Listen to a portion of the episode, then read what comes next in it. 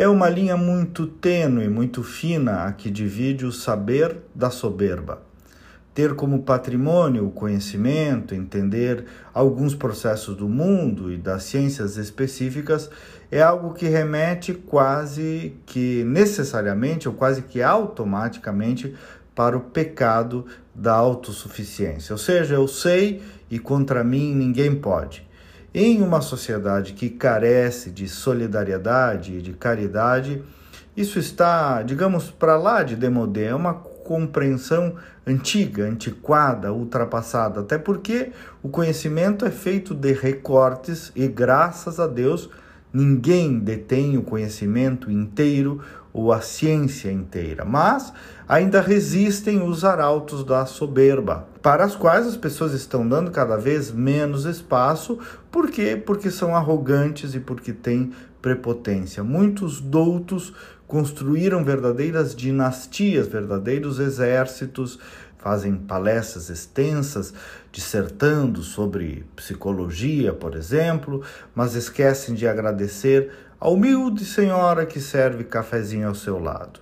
Estimulam o jovem a crescer na vida buscando conhecimento, mas não toleram receber nenhuma novidade que fuja de suas minúcias específicas. Juram ter um estudo profundo sobre certas matérias, mas nunca foram capazes de discuti-la sob a perspectiva da natureza e dos valores do ser humano. Esses senhores, no máximo, têm conhecimento, mas estão muito longe da sabedoria. Hoje o conhecimento está democratizado. Está no Google, inclusive, sim, no Google.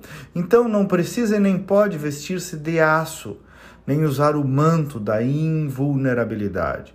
Conhecer requer como pressuposto entender e respeitar o interlocutor.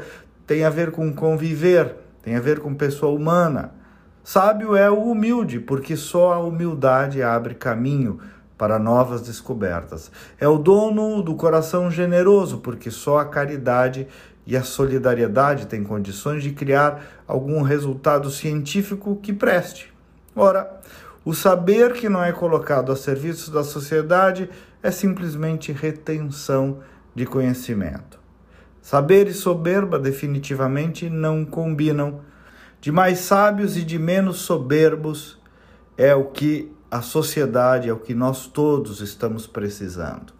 Sem que para isso cada um deixe de ter sua posição, sua opinião, mas menos cara feia e mais convivência. Até amanhã e vamos com fé.